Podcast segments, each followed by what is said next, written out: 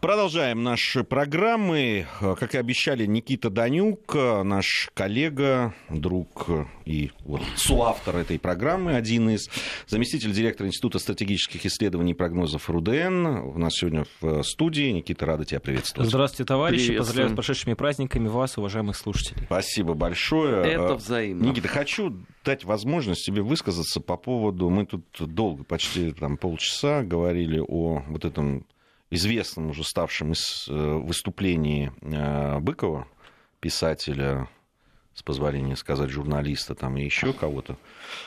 Э, и да, вот мне просто интересно, потому что ты все-таки представляешь, ну, по отношению ко мне, все-таки более молодое поколение. И я, я-то все время об этом говорил, когда мы с Димой Куликовым, с Арменом делали программы, и когда обсуждали вот эти вот различные вбросы, которые касаются Великой Отечественной войны, что там а, блокада Ленинграда, что вот этот э, там, фильм, да, там, черная комедия по поводу а, что вот эти нападки на бессмертный полк.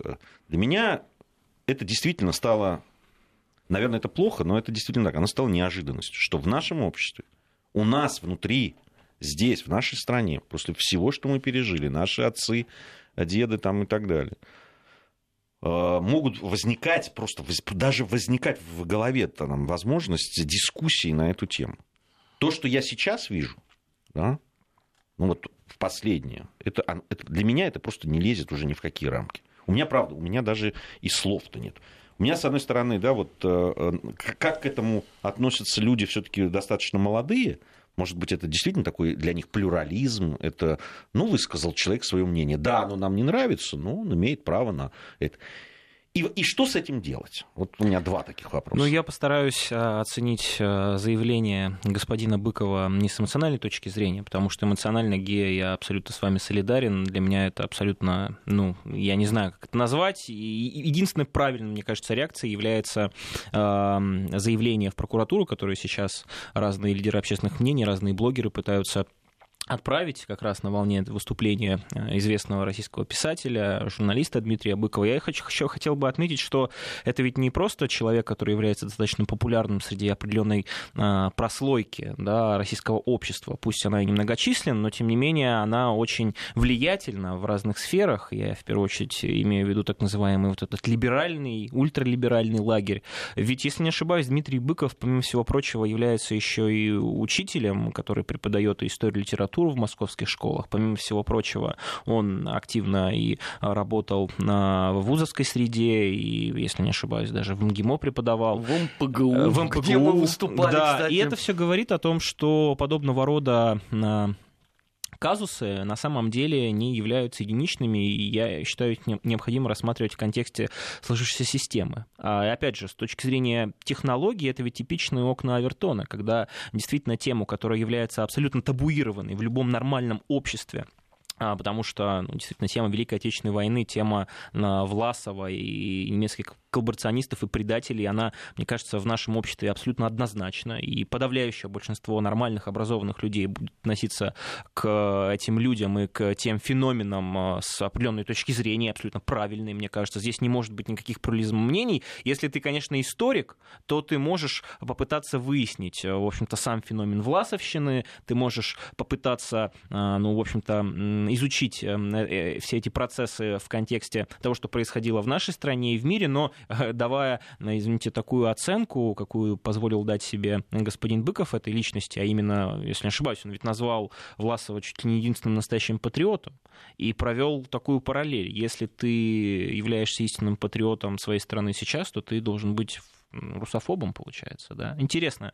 И в этом контексте, да, технология действительно работает. Мы видим, как лидеры общественного мнения, пусть и с определенными издержками, в данном случае то, что возникли такие волны обсуждения, это, я уверен, Быков прекрасно понимал, что естественные подобного рода заявления, они вызовут такую бурную реакцию в обществе. Но, тем не менее, технология ведь заключается в том, чтобы э, тему, которая является абсолютно табуированной, абсолютно непристойной для нормального обсуждения, вывести в плоскость общественного обсуждения обсуждения. Да, сделать, э, скажем так, подобного рода шаг, э, призвать к дискуссии, э, не знаю, э, попытаться хоть как-то себя обелить, защитить, но самое главное, процесс уже запущен. Я не исключаю, что потом последует и, я не знаю, образование каких-нибудь кружков, последователей настоящих русских патриотов Власова. После этого попытаются определенные политические силы приватизировать эту тему для того, чтобы построить свой, в том числе, политический бэкграунд на теме понимания, а может быть, даже поддержки настоящих настоящих русских патриотов, которые пытались,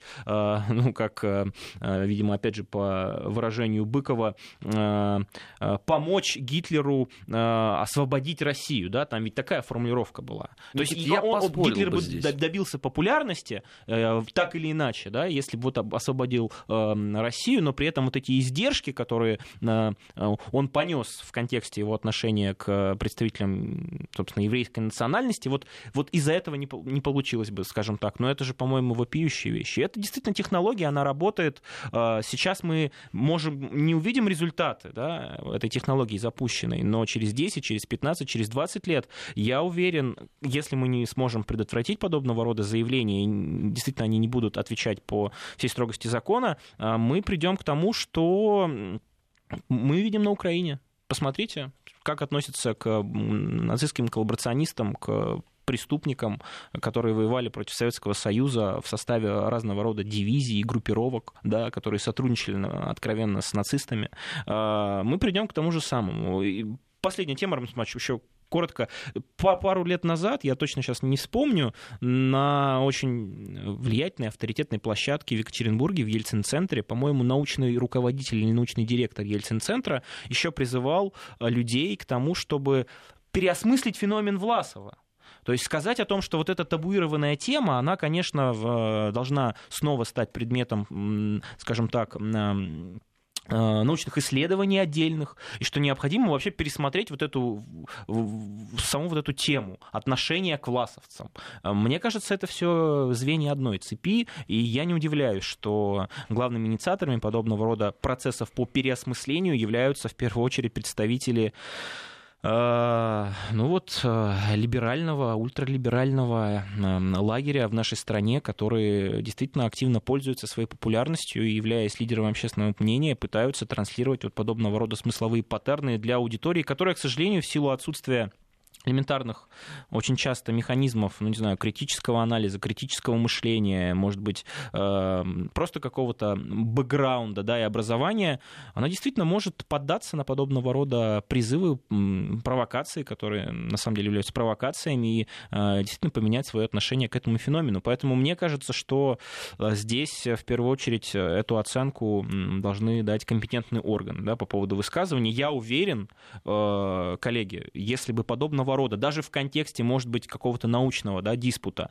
такие формулировки прозвучали бы, например, на Вести ФМ эм или еще на каких-нибудь государственных телеканалах, я уж уверен, нашлись бы доброжелатели в кавычках, которые бы точно так же попытались обвинить канал или там радиостанцию в, не знаю, в разжигании ненависти, реабилитации нацизма и так далее. И вот мне кажется, с этим нужно бороться и выжигать это каленым железом. И в этом плане Дмитрий Быков, э, хоть и является популярным человеком, насколько я читал несколько его произведений, как литератор он действительно талантливый, но это не отменяет того, что человек, который обладает, опять же, влиянием, пусть и не на очень обширную, но тем не менее достаточно большую аудиторию, аудиторию не должен позволять себе подобного рода высказывания. Несколько ремарок. Э, ну, первое, по поводу того, что это может быть э, получить некое распространение в обществе. Никит, я наблюдаю вот весь этот процесс э, изучения коллаборационизма. Вот с момента, как это появилось, 1992 году. Как первая книга только-только появилась, вот в этот момент э, я, собственно, начал этим заниматься. Это тогда было предметом интереса 10 человек на всю страну. И поверь мне, что с тех пор больше их не стало, а их, этих людей стало меньше. То, что делает Быков, вот у меня, меня не покидает э, ощущение, что это планомерная э, попытка хайпа. И как только вот сейчас, в понедельник, во вторник, в среду, я не знаю, когда там это все дойдет до прокуратуры, он тут же станет жертвой тяжелейших политических гонений. Он, кстати, уже успел сказать по поводу того, что вот этим негодяям мало, что меня подвинули МГИМО, меня подвинули там МПГУ, еще там где-то. Вот они хотят там моей крови. Он получит на этом гораздо больше политический капитал.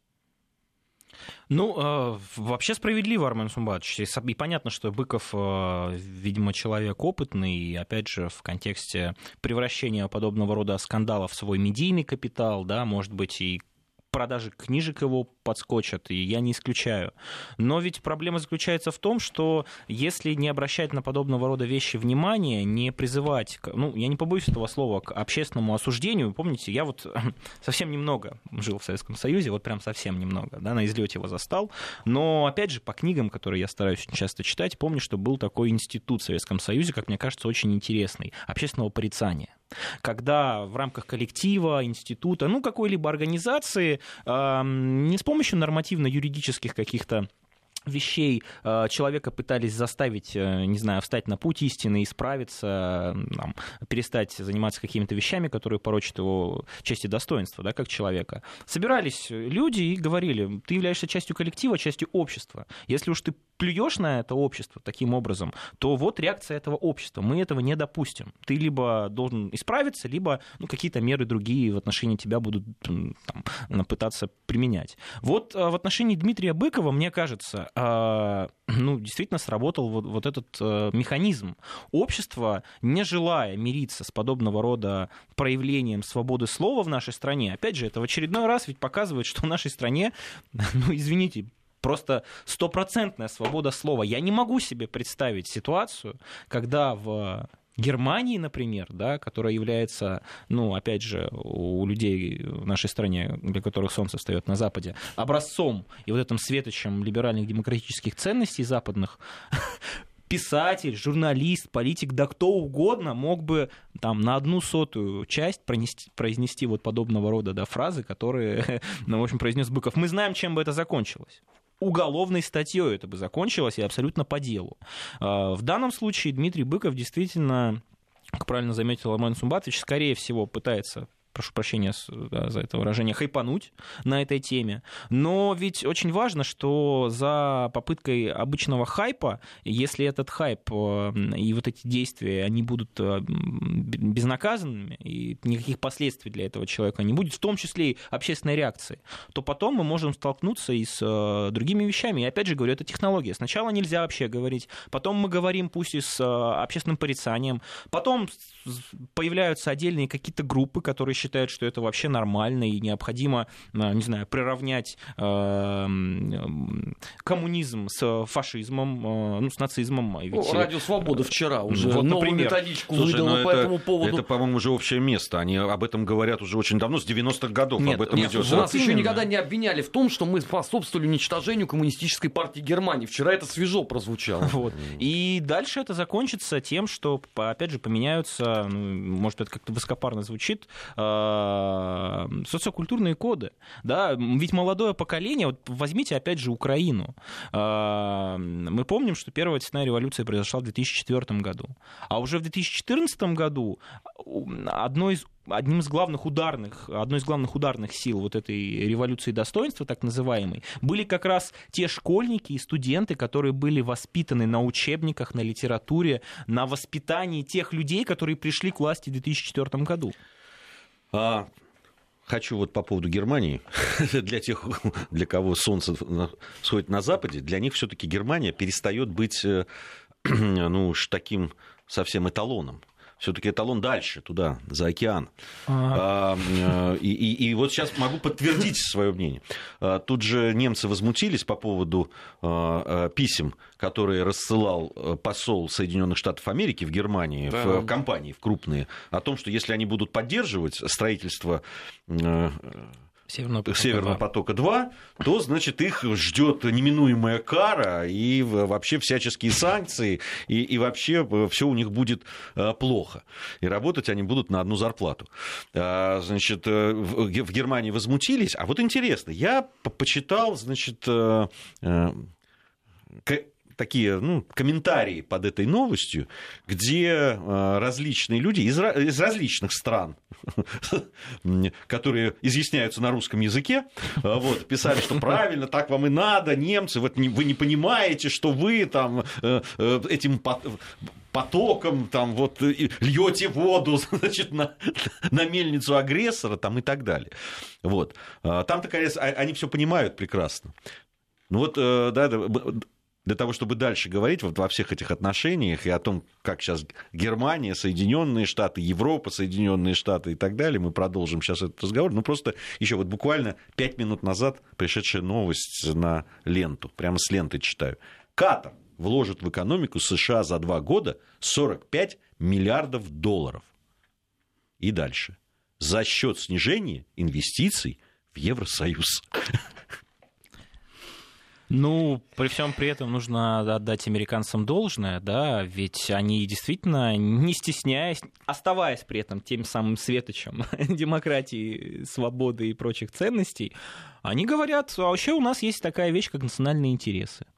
И наши национальные интересы заключаются в том, чтобы Северный поток-2 ни в коем случае не был реализован. Да, мы вмешиваемся во внутренние дела других государств. Да, мы не считаем, что этот, проток, э, что этот проект который является абсолютно коммерческим и абсолютно выгодным, в первую очередь, для, самой, для той самой Европы с точки зрения обеспечения энергетической безопасности, он угрожает безопасности нашей. Почему? Потому что создание плотной энергетической кооперации между Москвой и Берлином, естественно, нам невыгодно. Потому что увеличение, ну, собственно, поступлений в российский бюджет за счет э, дополнительных э, экспортных мощностей, я напомню, это 55 миллиардов в год, это очень большая сумма, нам невыгодно. Более того, Северный поток-2 фактически лишает смысла э, транспортировать российский газ через украинскую газотранспортную систему. Э, при этом, как мы знаем, Украина является крайне ненадежным э, транзитером, который еще пытается использовать российский газ как инструмент давления как на Россию, так и на своих европейских партнеров.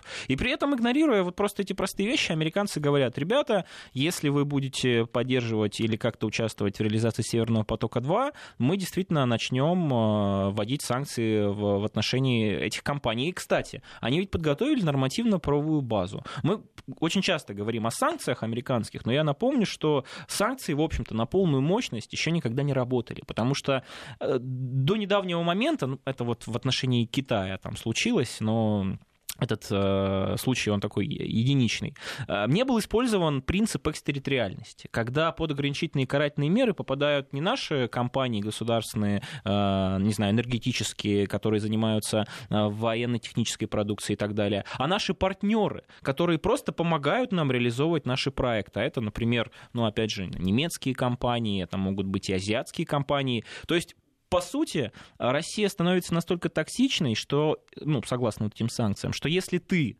а, будучи бизнесменом европейским, который считает, что он, получив подряд на, не знаю, содействие вот, реализации Северного потока-2, получит деньги, еще и принесет пользу экономики своей страны, ты будешь отвечать за то, что связался с Россией. Поэтому в данном случае американцы, они никогда не скрывали э, своих намерений, и, как я уже говорил, они подготовили для этого нормативно-правовую базу. Да, ФРГ сейчас пытается всеми силами найти какие-то точки соприкосновения. Мы помним, недавно Ангела Меркель говорила, что вот мы даже готовы рассмотреть э, помощь э, э, э, государственную, со стороны государства на то, чтобы строились дополнительные терминалы для сжижения, разжижения а, а, СПГ, ну, в первую очередь, американского, да, который может прийти на европейский рынок. Но все это на самом деле попытки а, хоть как-то американцев задобрить. Мы видим, что американцы не останавливаются ни перед чем, и для них такое понятие, опять же, как суверенитет, внутренние дела государства,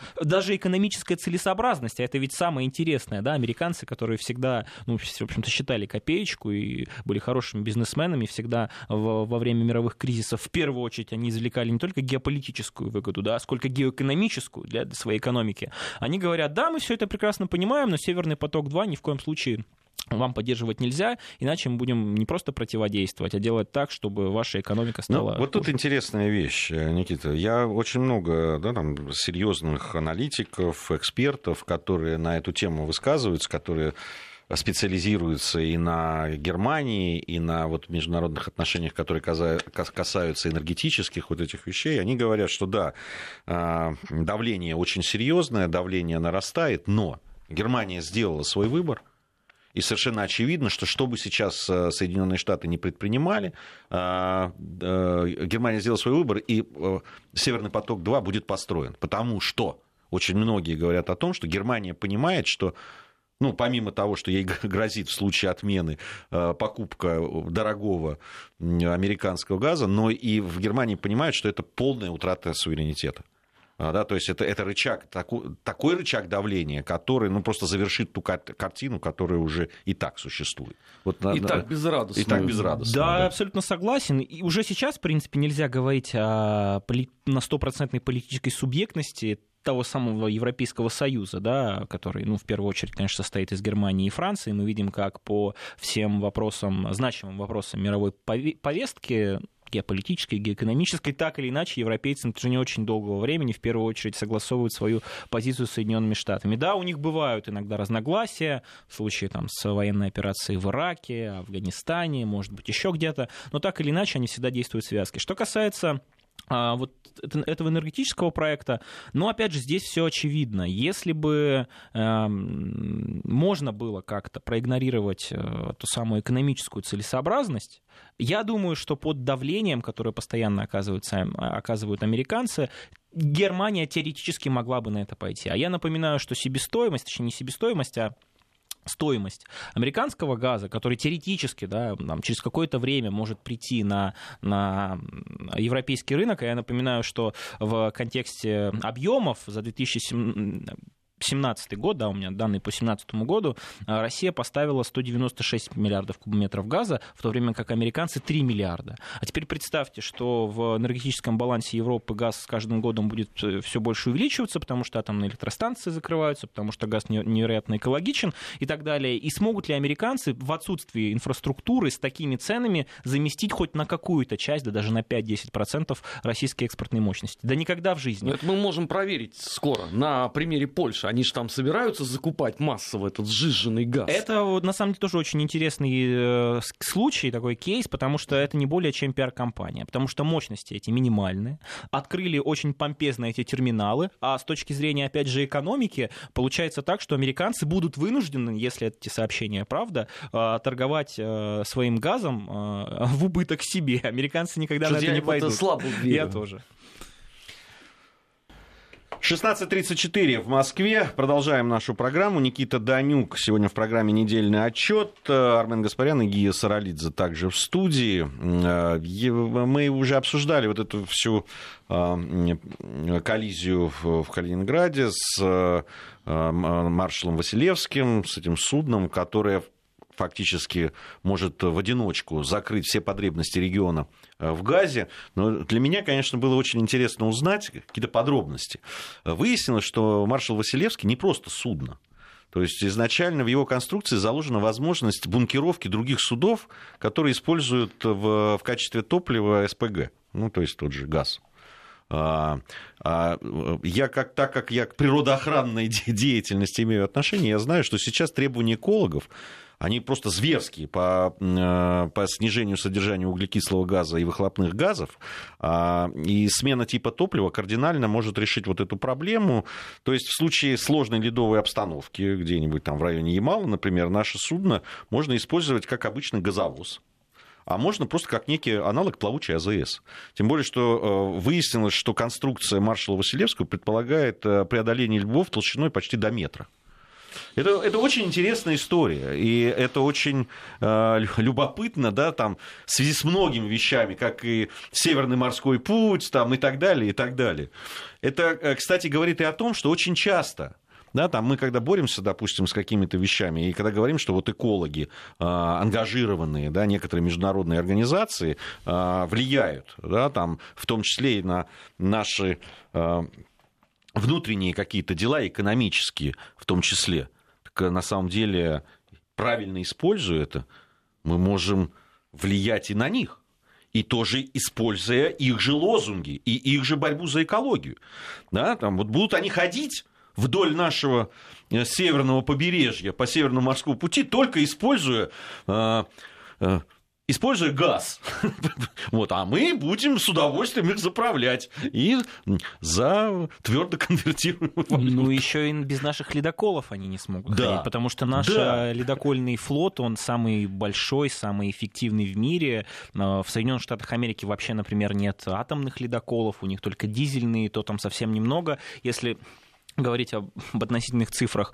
Ну, понятно, что э, вот строительство э, терминала в Калининграде это очень правильный шаг, который говорит о том, что наша страна, опять же, э, и наше руководство э, трезво оценивает существующую международную ситуацию и, и мыслит стратегически, потому что, извините, когда э, прибалтийские страны являются главными инициаторами санкционной политики, и, и прибалтийские страны являются главными алармистами да, о российской угрозе, которая Э, в общем-то, что Москва спит и видит э, захват э, Прибалтики, нескольких стран Центральной и Восточной Европы снова. Именно они пытаются э, увеличивать военные бюджеты НАТО в контексте всевозможных э, военных учений. И понятно, что в этих условиях Калининградская область, которая, ну, насколько я понял, э, обеспечивала свою энергетическую безопасность за счет вот этого газового трубопровода из там, Минск, Вильнюс, Каунас, Калининград, в случае какой-либо напряженности, не дай бог, конфликта и этого конфликта, понятно, что стратегически важный регион, в котором размещены наши военные базы, да, напомню, наша техника военная, новейшие вооружения, которые является важным элементом а, нашего щита безопасности, может а, остаться в энергетической блокаде. В этих условиях Понятно, что необходимо задействовать э, все наши мощности для того, чтобы сделать этот регион, во-первых, автономным, но и не забывать об экономической целесообразности. Это, в общем-то, тоже очень важно. То есть мы, в отличие от наших предыдущих ошибок, тоже мы совершали их и в э, истории нынешней России, и Советского Союза. Мы не забываем, что в нынешних условиях не нужно, ну, в общем-то, забывать и об экономике. Если в настоящий момент поставки газа э, через этот газопровод будут стабильны и выгодны с экономической точки зрения, никто не отказывается от этого инструмента да, получения газа. Если, не дай бог, мы почувствуем, опять же, какое-то увеличение напряженности, нас будут пытаться шантажировать, у нас есть эм, прекрасная возможность э, использовать вот э, открывшийся терминал и, в общем-то, это хранилище э, дополнительное газовое в Калининградской области для того, чтобы не только Калининградскую, кстати, область обеспечивать топливом, энергией, но ведь не будем забывать, в условиях, опять же, того, что спрос на природный газ будет расти, и согласно там, всевозможным прогнозам очень авторитетных организаций, которые занимаются энергетикой к 2030 году, э, даже наши нынешние мощности, планируемые, да, э, Северный поток-2, Турецкий поток, две нитки, э, Ямал-СПГ, Арктик-СПГ, даже этих мощностей дополнительных, которые могут теоретически вывести на наши экспортные мощности на цифры 290 миллиардов кубометров в год, их даже не хватит на то, чтобы покрыть дополнительный запрос Европы на вот топлива. Ну, я говорил, опять же, здесь абсолютно объективные причины. Так или иначе, это увеличение промышленного производства, пусть и небольшое, так или иначе, это различные экологические нормативы, это в общем-то, окончание, а, ну, Германия отказывается от атомных электростанций, даже во Франции, вся, в принципе, чья энергетическая система так или иначе построена в первую очередь на атомных электростанциях, сейчас происходит, ну, скажем так, пересмотр этой политики. И в этих условиях здорово, что у нас еще и в Калининграде терминал, куда мы можем, во-первых, загружать газ, потом отгружать и с помощью наших ну, танкеров ну, или не наших поставлять. Об этом тоже специалисты Это говорят. же замечательно. Да, специалисты говорят о том, что в вот, вот этих условиях, а вы вспомните, да, там чуть только зима какая-то а, для Европы, там, минус 3 где-нибудь как рохнет, а они тут же, ой, кошмар какой-то, замерзают. Да в этом да. году уже это было. Ну, в, в Великобритании минус же покупала. Великобритании да. и все. А давайте вспомним а, ту самую Украину, которая все время трубит о том, что мы европейцы, мы вот все с вами одна общая европейская семья. А вспомните, как в 2005-2009 году, когда были так называемые газовые конфликты, да, газовые кризисы, кто страдал? Из-за того, что Украина, прошу прощения, воровала газ да, э, в первую очередь европейские потребители, э, страны Центрально-Восточной Европы, Словакия замерзала, Венгрия замерзала, и что-то европейцы, ой, украинцы не вспоминали о своих, э, как то о своей родне европейской вот этой вот. И очень правильно мы делаем, что несмотря на этот вой, мы пытаемся диверсифицировать свои экспортные мощности, мы пытаемся отвязаться от э, Украины как крайне ненадежного поставщика. Извините, но опять же в условиях, когда страна тебя объявляет э, агрессором, которая ведет с тобой войну, э, я напомню, э, в разные годы по-разному, но так или иначе, транзит российского газа э, через территорию Украины приносил украинскому бюджету от 5 до 10 процентов. Это огромные суммы, но это миллиарды долларов, это понятно. А особенно если учитывать, что ну, нынешняя Украина, как мы понимаем, и так находится в состоянии фактически полураспада, и эта газотранспортная система, она же ведь ну, нуждается в модернизации, в обновлении. Об этом, кстати, и Порошенко письма писал, Сейчас и всевозможные ведомства. выиграет выборы, у нее богатый опыт по налаживанию и подписыванию этих газовых договоров. Она, так что ждем. Я ведь, если не ошибаюсь, она как раз за это и э, получила уголовное преследование, да. потому что якобы привычила да, да, привычила свои должностные полномочия и заключила э, вот эти самые э, газовые договоры, которые не соответствуют национальным интересам Украины. Но это, конечно, тоже цирк еще тот, ну, такая Здесь, специфика политическая. А, по поводу газотранспортной системы Украины, лет 7-8 назад ее надо было да, когда предлагали да, консорциум создать, куда предлагали войти европейские страны, ну, вот Россия. Это январь 2009 -го года, да. 10 лет назад. Да, 10 лет почти, да, 10 лет назад. Не почти, а точно 10, да, 10 лет, лет назад. Вот тогда это было. Сейчас, я думаю, уже вот с этими рисками, с теми, э, с той э, обстановкой, которая существует э, на Украине, никакие не европейские, не американские, тем более, им-то вообще это не надо. Меня больше всего умиляет, что да, там некоторые украинские политологи там, или экономисты говорят о том, что вот Соединенные Штаты Америки связывают надежды с тем, что а, кто-то в Соединенных Штатах Америки будет заинтересован в том, чтобы модернизировать эту газотранспортную систему Украины.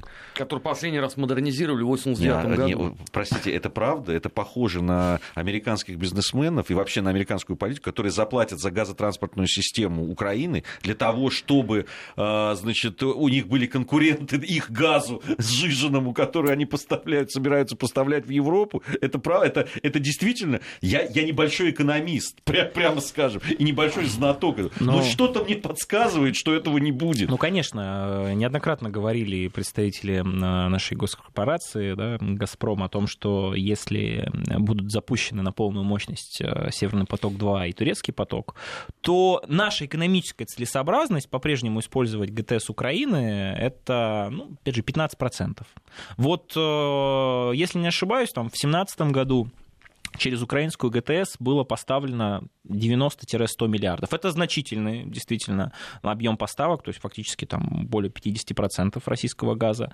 Но, опять же, мы прекрасно понимаем, что использовать а, абсолютно обетшалую вот эту систему куда никогда не, не придут никакие частные инвесторы, это все какие-то сказки про белого бычка, это понятно. А для того, чтобы ее модернизировать, для того, чтобы использовать всего лишь небольшие там, поставки российского газа, который, ну, опять же, я вот глубоко убежден, то даже если мы и будем до сих пор использовать ГТС Украины, то она будет использована ну, в качестве очередной демонстрации того, что мы не заинтересованы в коллапсе и крушении украинской экономики. Правильно это или нет с стратегической точки зрения, ну, не хочу сейчас обсуждать. Мне так кажется, что э, э, давать деньги стране и в том числе вливать деньги в ее экономику, которая объявляет тебе войну и которая является вот этой черной дырой, да, которая, в общем-то, э, и обеспечивает эту нестабильность на наших границах постоянно. Это, ну, в общем, я считаю, что это неправильно. Но в этом э, плане, конечно, американцы с украинцами будут э, всеми силами э, до конца, хотя знают они, как правильно абсолютно сказал Гия, что они потерпят поражение, будут пытаться оказывать вот это информационно-психологическое давление, что это очередной геополитический проект, что никакой экономики здесь нет, что Путин хочет использовать газовые вентили как э, инструмент вот этой геополитической борьбы, что это так ужасно, не соответствует никаким демократическим нормам и так далее. Но это, конечно, полная чушь. Можем вспомнить э, те же Соединенные Штаты Америки, которые пострадали от нефтяного эмбарго во времена арабо-израильских войн, конфликтов, когда взяли арабские страны и подняли цену. Э, кстати, вот это тоже ведь интересно. Тогда американская экономика э, испытала глубочайший кризис, а ведь подняли цену-то всего там с 2 долларов до 7 да, то есть, ну, казалось бы, 2,7. Ну, то есть сейчас, э, если эти цифры вообще на нашу реальность экстраполировать, это кажется смешным, да? И ничего, и все прекрасно понимают, что энергетика была, есть и будет очень важной составляющей мировой политики, что любая страна должна обеспечивать свою энергетическую безопасность, что есть импортеры, а, что есть экспортеры, что а, экспортеры очень часто создают разного рода организации, объединения для того, чтобы защищать свои интересы. То же самое пытаются делать и импортеры. И в этом плане то, что наша страна несмотря на все это, никогда не использовала газовый вентиль вот в, в качестве того самого геополитического инструмента, но это ведь правда. Мы раз за разом, наоборот, пытаемся придерживаться договоренностей, э, э, конкретных значит,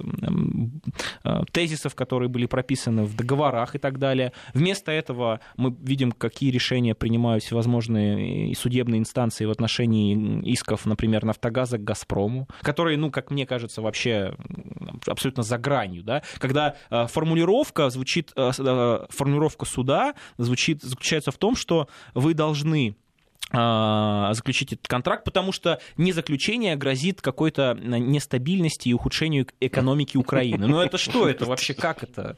Вот. И эти же люди нас учат тому, что необходимо в первую очередь руководствоваться законами, правом, а, отстаивать ценности свободной конкурентной борьбы экономить. Ну, Ой, ну про, бред, про, конечно, про конкурентную борьбу и честные вот эти правила там и так далее, это уже даже смешно слушать. Когда, когда у меня начинают об этом говорить какие-нибудь это там... вообще живой э, свидетель за, Да, всего. зарубежные там журналисты заграничные, это, когда они начинают про э, свободный рынок говорить, я просто смеюсь уже. Да, да, откровенно. Хохочу им в лицо, понимаешь? Потому что я с этой свободной конкуренции столкнулся сам, нос к носу, э, вот, на э, телевизионном рынке. Поэтому пускай рассказывают дальше кому-нибудь в другом месте. Вообще, конечно, а, они ребята ушлые, но все-таки недалекие. Да? Уж не надо было нас в 90-х годах так-то учить хорошо.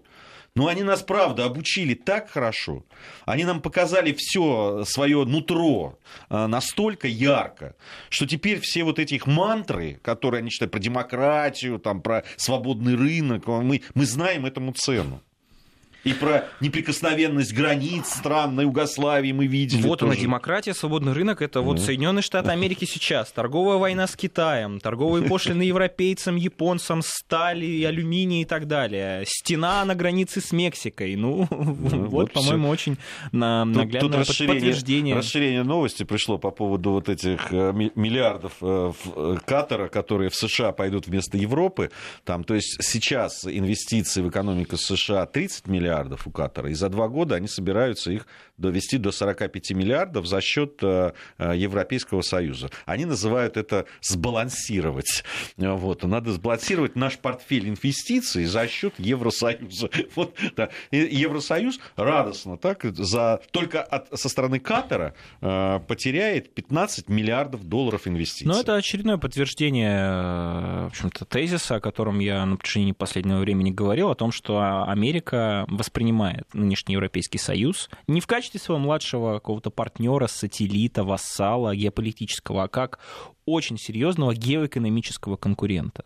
И учитывая объективные глобальные процессы в экономике, да, там, условно создание нескольких макроэкономических регионов, понятно, что Европа будет одним из центров силы и э, в том числе будет конкурировать э, в с Соединенными Штатами Америки, потому что это как раз тот регион, который один из немногих, сейчас действительно так же, как и Соединенные Штаты Америки, там Китай, мы пусть не совсем переходит в новый технологический уклад, и для этого необходимо создавать, естественно, э, дестабилизацию в тех регионах, которые являются твоими конкурентами, для того, чтобы э, стать, ну, таким тихим оазисом, тихой гаванью, э, кое Америка очень долгое время, в общем-то, была, но сейчас теряет эти позиции. Понятно, что Дональд Трамп будет всеми силами пытаться пересмотреть двухсторонние отношения со своими традиционными союзниками в пользу как раз э, увеличения э, тех самых инвестиций и прихода э, ну, денег ну, в американскую экономику, что, мне кажется, с точки зрения, опять же,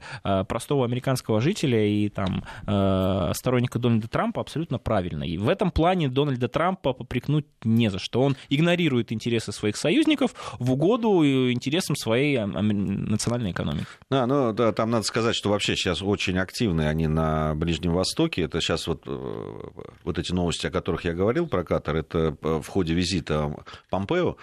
А, вот, э, да, там, там и подписали соглашение сегодня о расширении военной базы, авиабазы Элюдейт, э, в столицах Эмирата, они подписали. А, вы помните, когда вот это вот конфликт был между Катаром и Саудовской Аравией, uh-huh. и вся вот эта вот, когда бы и Э, подвергли очень жесткой такой блокаде, Катар и так далее, тогда Соединенные Штаты э, вмешивались в эту ситуацию. Правда, по большому счету, они сначала на, на все это смотрели там и чем это закончится. Там Турция помогла тогда с, и с продовольствием, потому что ну, серьезная история была. Вот. Но сейчас активность очень большая. Там Помпео уже посетил Иорданию, Египет, Бахрейн, Арабские Эмираты, вот Катар. Э, вот, говорят, что там вот в этих переговорах он обозначает стратегию Трампа на Ближнем Востоке, объясняет, чего они хотят там и так далее, и как-то пытаются это сбалансировать, при том, что ну, там есть, мягко говоря, недолюбливающие друг друга страны, вот среди этих, которые я назвал. Вот. Но э, здесь э, ближневосточная политика Вашингтона очень активна сейчас. И да, они э, активно выпихивают оттуда всех остальных, в том числе и своих европейских союзников. Ну, очевидно, что ближневосточная политика э, предшественника Дональда Трампа, э, Барака Обамы, ну и его предшественника, в свою очередь, Джорджа Буша-младшего, они были абсолютно провальными. Э, Соединенные Штаты Америки, ну, опять же, если брать президентство Барака Обамы, за это время э, растеряли, в общем-то, стратегические отношения, крепкие отношения с своими традиционными союзниками форпостами, с Саудовской Аравией, как мы помним, какие пикировки были, э, мы э, помним, опять же, и с Турцией очень сильно поссорили. Сейчас тоже отношения между Штатами и Турцией такие волатильные очень, но, тем не менее, понятно, что Америке в условиях какой-то такой, э, ну пусть и она еще не имеет какие-то четкие очертания, но тем не менее конфронтации, которая будет э, с каждым годом увеличиваться в отношении Ирана, необходимо восстанавливать свои позиции. Ну кто, как не страны Персидского залива в лице Катара, где, извините, у Соединенных Штатов Америки есть отличные э, позиции с точки зрения нахождения их американских солдат, да, ну, собственно, БАС, Саудовская Аравия, э, Кувейт, в конце концов, ну, там вообще понятно. Естественно, необходимо сейчас создавать вот этот плацдарм для того, чтобы возвращаться на Ближний Восток, но уже целеполагание, я уверен, будет совершенно другое. И в этом плане э, я уверен, что американцы возвращаются на Ближний Восток вот в контексте да, выстраивания новых стратегических отношений с Катаром, Судовской Аравией для того, чтобы снова его поджечь. Не исключаю, что, естественно, самой главной целью будет являться Иран. Я не говорю о том, что в 2019 году начнется полномасштабный конфликт, но то, что все для для этого пытаются сделать, и по Ирану работают как и по линии э, дипломатических ведомств, военных структур, так, кстати, пытаются и расшатать в том числе э, Исламскую республику Иран изнутри, всевозможные организации неправительственные, средства массовой информации. И, кстати, ровно год назад... Да, наша любимая да, трудится, да, не Они, рук. кстати, ровно год назад ведь и попытались это сделать. Как раз вот годовщина прошла тех самых протестов, которые охватили, ну, действительно, много населенных пунктов Ирана. И в этом плане понятно, что э, Катар... Э, если не ошибаюсь, ведь Помпео после Катара сразу в Судовскую Аравию поедет. Да, ну, в общем-то, логично, почему э, подобного рода турне сейчас происходит. Вот. Ну, это интересно. На мой взгляд, вот эта вот такая активность э, э, именно вот в этом направлении и какое-то такое затишье на Сирийском фронте, я бы сказал, да, там, ну, правда, ничего они выводить, как мы понимаем, пока не собираются, да, наоборот, даже увеличили слегка пока. Ну, они же из э, Хотя я на CNN видел э, репортаж, который показывал, что первые американские солдаты покинули, значит, По-моему, какие-то отдаленные э, базы, там, логистические пункты в сирийском Курдистане действительно вроде как сворачиваются. Но это совершенно не отменяет того, что процесс может быть бесконечным. Ну, да? Обама сворачивал в В Афганистане. Афганистане закрывал, Гуантанамо. И, в общем, Это мы все знаем. все мы это знаем, как они очень любят уходить на совсем и навсегда. Но, опять же, это э, абсолютно невыгодно. Прощаются и не уходят. Это... Да, они, Это может быть, стиль, да. да, Спасибо большое. Никита Данюк у нас сегодня в программе «Недельный отчет» был. Армен Гаспарян, Гия Саралидзе. Впереди вас ждет наш 20 век. Спасибо.